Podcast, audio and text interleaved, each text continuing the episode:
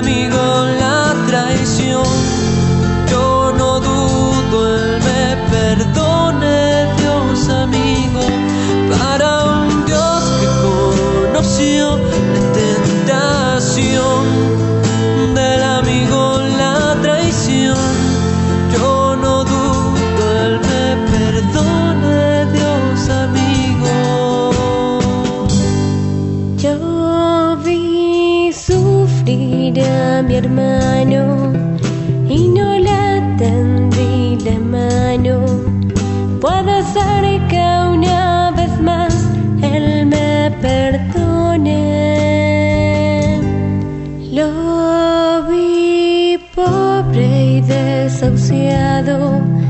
y yo de brazos cruzados.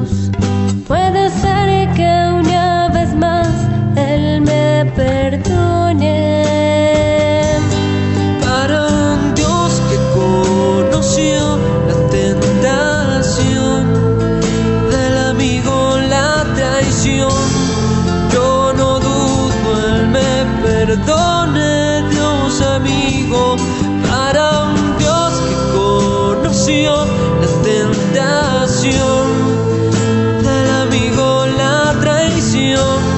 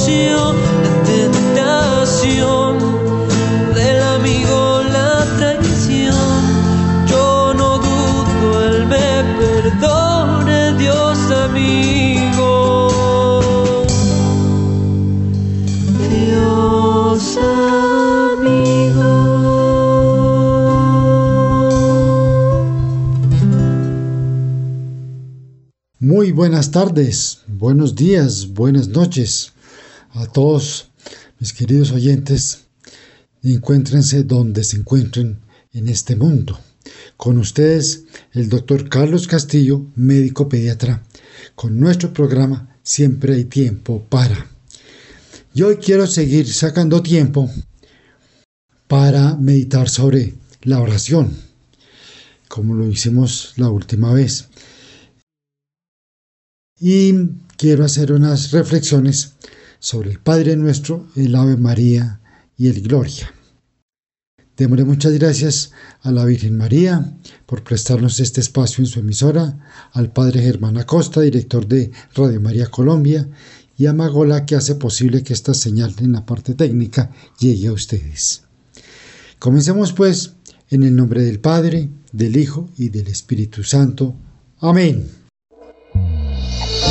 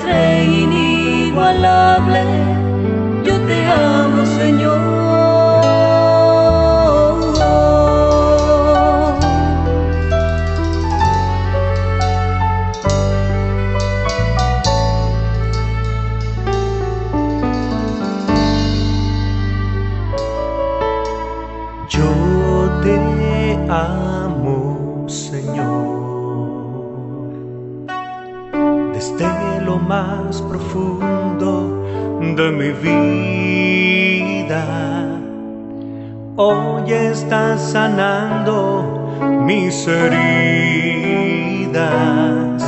has borrado el pecado de mi corazón.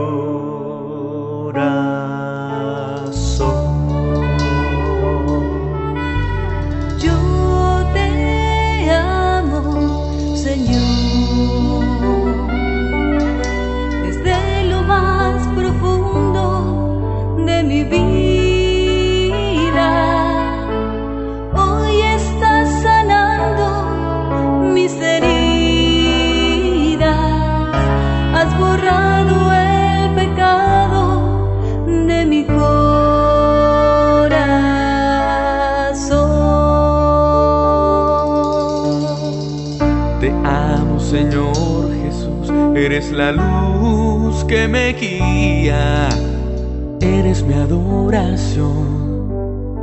Te amo, mi Señor. Yo te amo, Señor. Siempre te amaré, Señor. Desde lo más profundo de mi vida. A tus pies me rindo, Señor. Siempre te Has borrado adoraré. el pecado de mi corazón.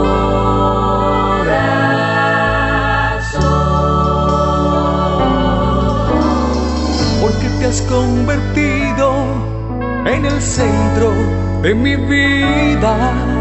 Te amo, oh Señor, te adoro, oh Señor.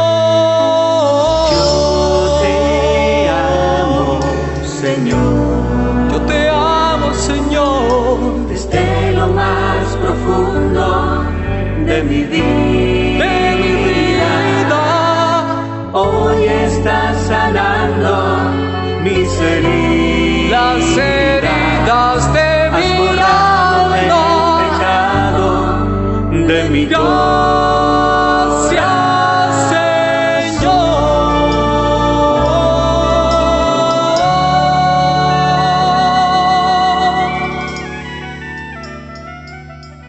Este primer artículo sobre el Padre Nuestro es tomado de catholic.net como generalmente lo hacemos. Dice así, uno de sus discípulos le pidió a Jesús que les enseñara a orar y él lo hizo, enseñándoles la oración del Padre Nuestro. Es así como Jesús nos regaló esta oración, siendo la oración cristiana fundamental, la que todos nos sabemos, grandes y chicos, la que rezamos en la casa, en el colegio, en la misa. A esta oración también se le llama oración del Señor, porque nos la dejó Cristo y en esta oración pedimos las cosas en el orden que nos convienen. Dios sabe qué es lo mejor para nosotros. A través del Padre nuestro vamos a hablar con nuestro Padre Dios. Se trata de vivir las palabras de esta oración, no solo de repetirlas, sino fijarnos en lo que estamos diciendo. El Padre nuestro está formado por un saludo y siete peticiones. Quiero hacer una observación personal mía. Con muchísima frecuencia, estas oraciones las rezamos, entre comillas, ah, de una forma automática, sin pensar qué es lo que estamos diciendo. Y terminamos y no tenemos conciencia de qué fue lo que dijimos. Por eso los invito a que tomemos conciencia de cada frase de cada una de estas oraciones. Así pues, entonces, con el Padre nuestro, comienza, Padre nuestro que estás en el cielo. ¿Qué quiere decir? Con esta pequeña frase nos ponemos en presencia de Dios para adorarle, amarle y bendecirle. Padre, al decirle Padre, nosotros nos reconocemos como hijos suyos y tenemos el deseo y el compromiso de portarnos como hijos de Dios, tratar de parecernos a Él. Confiamos en Dios porque es nuestro Padre. Padre nuestro. Al decir Padre nuestro, reconocemos todas las promesas de amor de Dios hacia nosotros. Dios ha querido ser nuestro Padre y Él es un Padre bueno, fiel y que nos ama muchísimo. Padre nuestro, porque es mío, de Jesús y de todos los cristianos. Que estás en el cielo. El cielo no es un lugar sino una manera de estar. Dios está en los corazones que confían y creen en Él.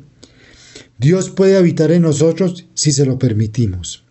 Dios no está fuera del mundo, sino que su presencia abarca más allá de lo que todo podemos ver y tocar. Entonces, este será el saludo. Ahora las siete peticiones que encontramos en el Padre nuestro.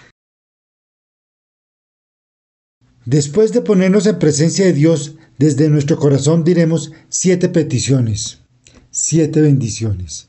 Las tres primeras son para dar gloria al Padre, son los deseos de un hijo que ama a su Padre sobre todas las cosas. Las cuatro últimas le pedimos su ayuda y su gracia. Santificado sea tu nombre. Con esto decimos que Dios sea alabado, santificado en cada nación, en cada hombre. Depende de nuestra vida y de nuestra oración que su nombre sea santificado o no. Pedimos que sea santificado por nosotros que estamos en Él, pero también por los otros a los que todavía no les llega la gracia de Dios. Expresamos a Dios nuestro deseo de que todos los hombres lo conozcan y le estén agradecidos por su amor expresamos nuestro deseo de que el nombre de Dios sea pronunciado por todos los hombres de una manera santa, para bendecirlo y no para blasfemar contra él. Nos comprometemos a bendecir el nombre de Dios con nuestra propia vida. Segundo, venga a nosotros tu reino. Hablar del reino de Dios nos referimos a hacerlo presente en nuestra vida de todos los días, a tener a Cristo en nosotros para darlo a los demás y así hacer crecer su reino. Y también nos referimos a que esperamos a que Cristo regrese y sea la venida final del reino de Dios. Cristo vino a la tierra por primera vez como hombre y nació humildemente en el establo. En el fin del mundo, cuando llegue la resurrección de los muertos y el juicio final, Cristo volverá a venir a la tierra, pero esta vez como rey, y desde ese momento reinará para siempre sobre todos los hombres. Hacer apostolado para que todos los hombres lo conozcan, lo amen.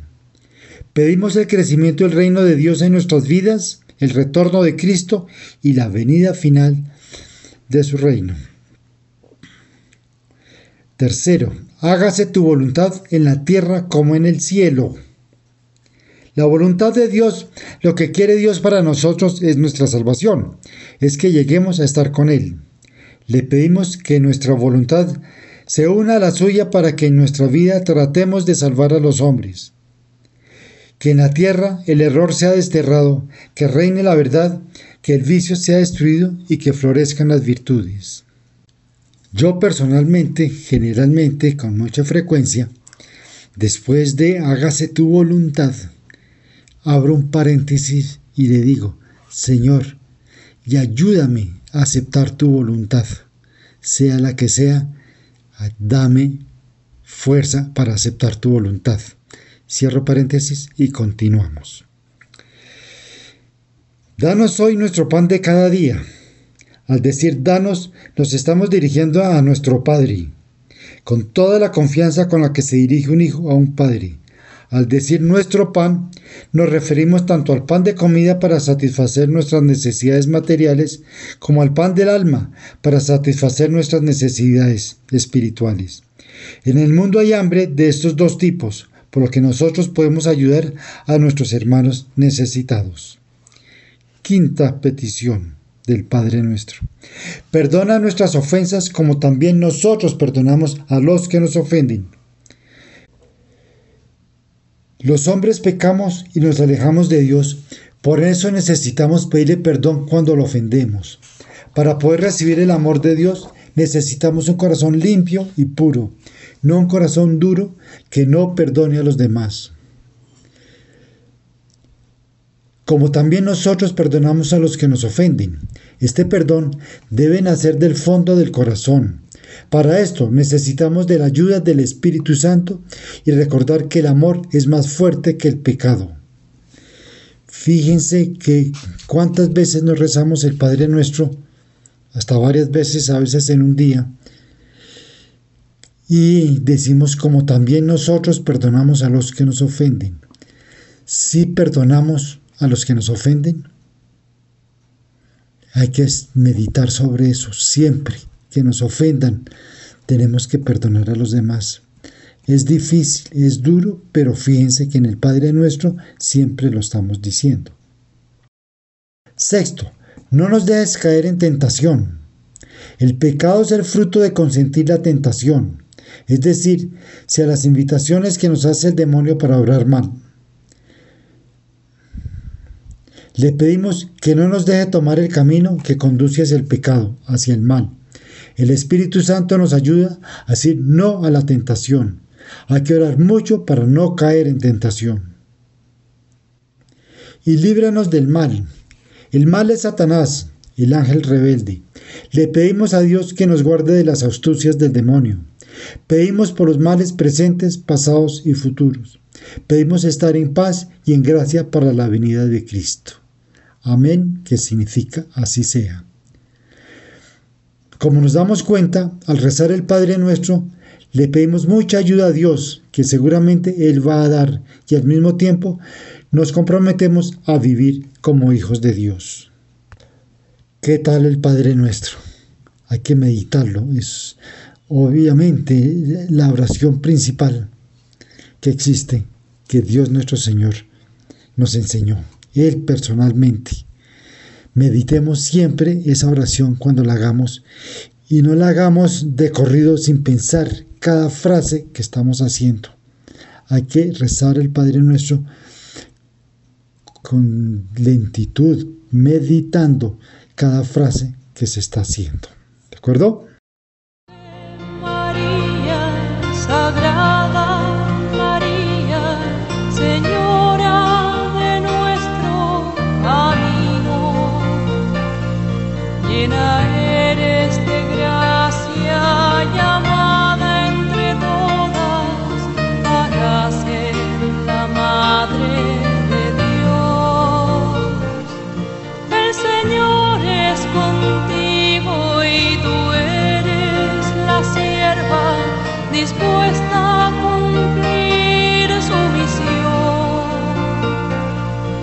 even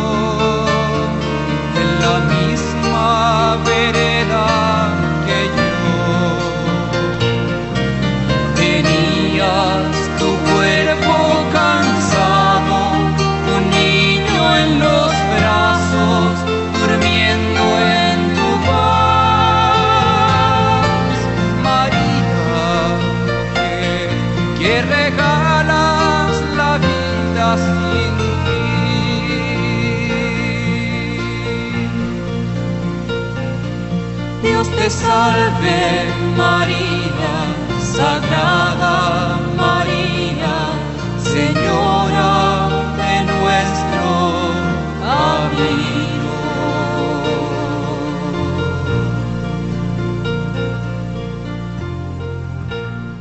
Ahora bien, hay otra oración que generalmente rezamos después del Padre Nuestro o independiente, que es el Ave María, la oración que también hacemos 50 veces en el rosario. Pero, ¿quién escribió el Ave María? ¿De dónde salió el Ave María? El Ave María, que hoy se reza en todos los rincones del mundo en diferentes idiomas, recibe ese mismo nombre de Ave María de la traducción latina. Esta oración icónica de la religión católica tiene una particularidad. Se compone de una alabanza y de una súplica. Estas partes tienen dos orígenes bien distintos. La alabanza. Dios te salve María, llena eres de gracia, el Señor es contigo. Bendita tú eres entre todas las mujeres y bendito es el fruto de tu vientre Jesús. Estas cuatro famosas líneas están tomadas del primer capítulo del Evangelio según San Lucas. La primera parte proviene de la Anunciación del ángel Gabriel a María. El ángel entró en su casa y la saludó diciendo, Alégrate, llena de gracia, el Señor está contigo. Lucas 1, 28. Con frecuencia, cuando se comienza el Ave María, y nunca nos hemos cuestionado por qué comenzamos Dios te salve María. Si ¿De qué queremos que Dios salve a María? María nació sin pecado original y nunca cometió pecado. Entonces, ¿por qué le pedimos a Dios que la salve? Ese salve no es de salvación, es de saludo. Así saludaban los antiguos romanos a su emperador. Salve César, por ejemplo, decían. Entonces es Dios te saluda y no estamos eh, sugiriendo que Dios salve a María, que ya está salvada. Por eso, en Lucas 1.28 nos dice, el ángel entró en su casa y la saludó diciendo, alégrate, llena de gracia, el Señor está contigo. Es la forma en que el ángel saluda a la Virgen mostrando respeto y confianza. Él le anuncia el nacimiento de Jesús y María le responde con su célebre sí, que ha cambiado la faz del mundo. Y la alabanza concluye con el texto que proviene del episodio de la visitación. También relato en el Evangelio según San Lucas, Isabel, llena del Espíritu Santo, exclamó, Tú eres bendita entre todas las mujeres, y bendito es el fruto de tu vientre. Lucas 1, 42 la segunda parte de la de María, que es la súplica.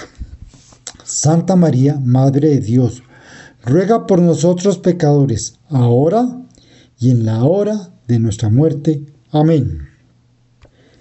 Esta parte también siempre me ha llamado mucho la atención. Cuando rezamos el Ave María, sea en el rosario, sea independientemente, sea como sea, ¿qué decimos? ruega por nosotros pecadores, ahora y en la hora de nuestra muerte. Amén. Y yo le he preguntado a muchas personas, ¿qué quisiste decir con eso? Ahora y en la hora de nuestra muerte. Amén. No, pues, no, pues, la gente no piensa. ¿Qué estamos o qué queremos decir con esa frase? Le estamos pidiendo a María que ruegue a su Hijo Jesús, ahora que tenemos dificultades, que le diga a Jesús, este es amigo mío, te pido por él. Estamos diciendo que María pida por nosotros. Hacemos una pausa, conmigo yo, tragamos saliva y seguimos con y en la hora de nuestra muerte. Amén. Eso quiere decir, María, por favor, en la hora de mi muerte me tomas de la mano y me presentas a Jesús y le dices que yo soy tu recomendado. Luego terminemos el Ave María con conciencia ruega por nosotros pecadores, ahora y en la hora de nuestra muerte. Amén. La segunda parte del Ave María es una súplica, un pedido hecho a Dios por medio de la Virgen María, para que interceda por la salvación. No se origina en las Escrituras y aparece más tarde que la primera parte en las oraciones de los cristianos. Hagamos un poco de historia al respecto. La parte dedicada a la alabanza de María aparece muy temprano en la tradición cristiana. A partir del siglo IV encontramos las siguientes oraciones en la liturgia de Santiago. Salud, llena de gracia, el Señor está contigo. Eres bendecida entre las mujeres y bendecido el fruto de tu vientre, porque has engendrado al Salvador de nuestras almas. La forma litúrgica de alabanza tal como la conocemos hoy se formuló en el siglo Séptimo también se la encuentra en los escritos de Juan Damasceno. En los países occidentales, la parte de alabanza al Ave María es introducida oficialmente en la liturgia latina por el Papa San Gregorio I en el siglo VI. Sin embargo, no se hizo popular hasta el siglo XI con el nombre latino Ave María, cuando se convierte en la oración de la gente. La segunda parte del Ave María aparece entre los siglos XII y XIV. La edad de oro del protestantismo no permitió que el culto María se desarrollara. Los protestantes rechazaron las oraciones a la Virgen María. Sin embargo, la contrarreforma en el siglo XV, un movimiento católico en reacción a la reforma protestante, permitió que el Ave María y el culto a María fueran un éxito rotundo. Esta oración se convierte en la oración más dirigida a la Madre de Dios.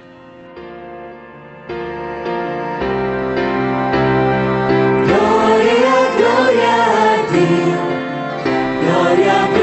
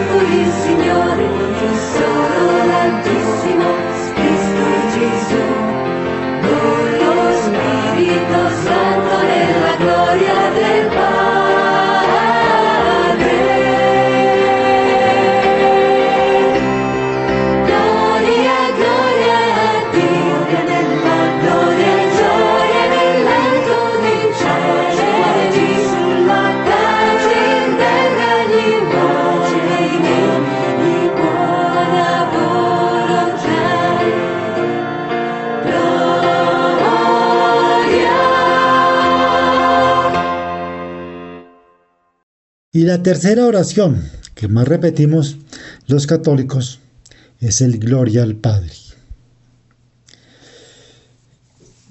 En el cántico toda la creación alabe al Señor, que normalmente se recita en las laudes del domingo de la primera semana y en las solemnidades de la liturgia de las horas encontramos, bendigamos al Padre y al Hijo con el Espíritu Santo, y alabémoslo y ensalcémoslo por los siglos. Esta doxología es equivalente a esta otra, gloria al Padre y al Hijo y al Espíritu Santo, como era en un principio, ahora y siempre, por los siglos de los siglos. Amén. Una aclaración. Doxología del griego fama u opinión y palabra o conocimiento es la alabanza a Dios. Pese a, pese a que en la Grecia antigua tiene un valor subjetivo, en el cristianismo pasa a expresar la objetividad absoluta, la realidad de Dios y sus manifestaciones. El término doxología se usa para indicar la propiedad de dar gloria a una deidad que debe tener el lenguaje teológico para ser auténtico. En cuanto a la liturgia, indica la oración de alabanza dirigida al Dios de los cristianos. En la misa, la gran doxología es el himno del Gloria, un himno con el que la Iglesia Católica ensalza a la Santísima Trinidad. También hay doxologías menores, como aquella con la que la oración eucarística se cierra, por Cristo, con Él y en Él, con la que se expresa solemnemente la glorificación de Dios.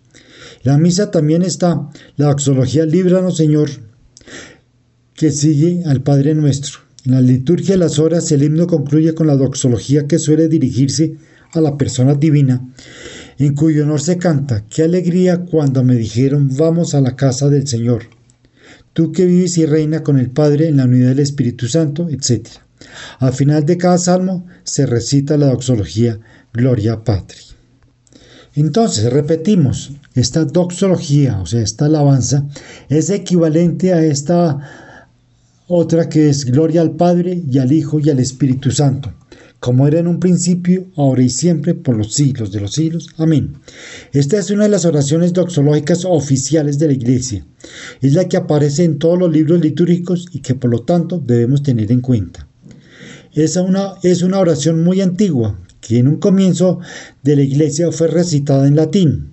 Dentro de las doxologías oraciones de alabanza, encontramos esta doxología, Gloria Patri llamada menor, para diferenciarla de la doxología mayor, Gloria in excelsis Deo.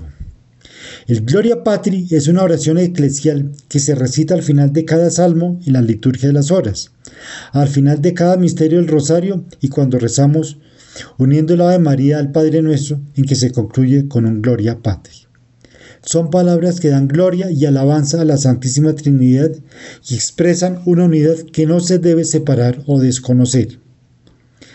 El dar gloria por separado a cada una de las tres divinas personas puede inducir al error, porque separa la unidad trinitaria o porque se jerarquiza una alabanza, o porque puede dar la impresión de estar dirigiéndonos a tres deidades. San Pablo le da gloria a Dios sin darla a las tres divinas personas por separado. Romanos 11:36, Gálatas 1:5, Efesios 3:21, Romanos 16:27 y en Judas 25.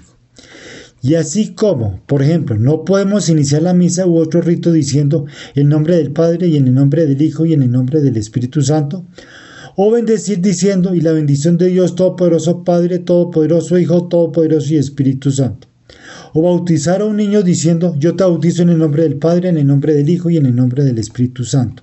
Así tampoco podemos decir gloria al Padre y gloria al Hijo y gloria al Espíritu Santo. Ahora bien, lo que se puede aplicar en el ámbito humano y se aplica efectivamente, por ejemplo, al inicio, al inicio un discurso oficial y solemne en el que se saluda por separado una y a todas las personalidades presentes, no se puede aplicar cuando nos dirigimos a la Santísima Trinidad en la oración para darle gloria. Por eso se debe decir gloria al Padre, al Hijo y al Espíritu Santo. Y pues, Continuamos como era en un principio, ahora y siempre, por los siglos de los siglos. Amén. Se ha puesto de moda en algunas personas el decir gloria al Padre, gloria al Hijo y gloria al Espíritu Santo. No, está equivocado. Se dice gloria al Padre, al Hijo y al Espíritu Santo. Los tres son uno solo, la Santísima Trinidad. Muy bien, eso es todo la reflexión que quería hacerles a ustedes hoy sobre las oraciones, inquietudes que he tenido yo sobre ellas y inquietudes que muchos tenemos, inclusive costumbres que se nos han inculcado durante mucho tiempo que hay que corregir. Espero que tengan un feliz fin, resto de fin de semana, que pasen una semana feliz y dentro de dos semanas espero volvernos a escuchar. Terminemos pues en el nombre del Padre, del Hijo y del Espíritu Santo. Amén.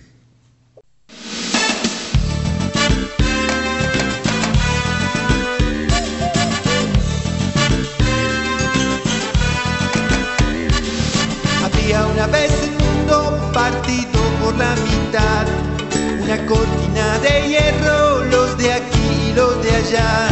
Aquí un buen día la fue competencia sin piedad.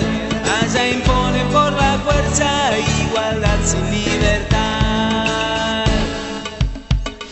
Intrigas y guerras frías, propagandas a granel. Vive logro atrás del muro, repiten una y otra vez. Y uno vale por lo que hace, pero no por lo que es. Y todos sueñan con ser alguien ser alguien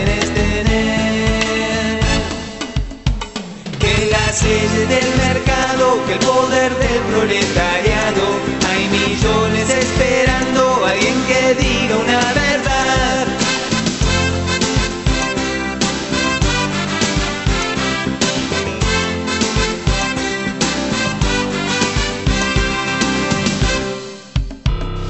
Los de allá reconocieron que algunas cosas andan mal. Acá se ponen contentos, no miran la realidad. Gigantes se desmoronan, no supieron avanzar. Los pequeños en el medio, los platos rotos pagarán. Ya no creo en los sistemas que no se acuerdan de mí, de que soy un ser humano y de que quiero ser feliz. Un mundo como Dios manda, con justicia y libertad,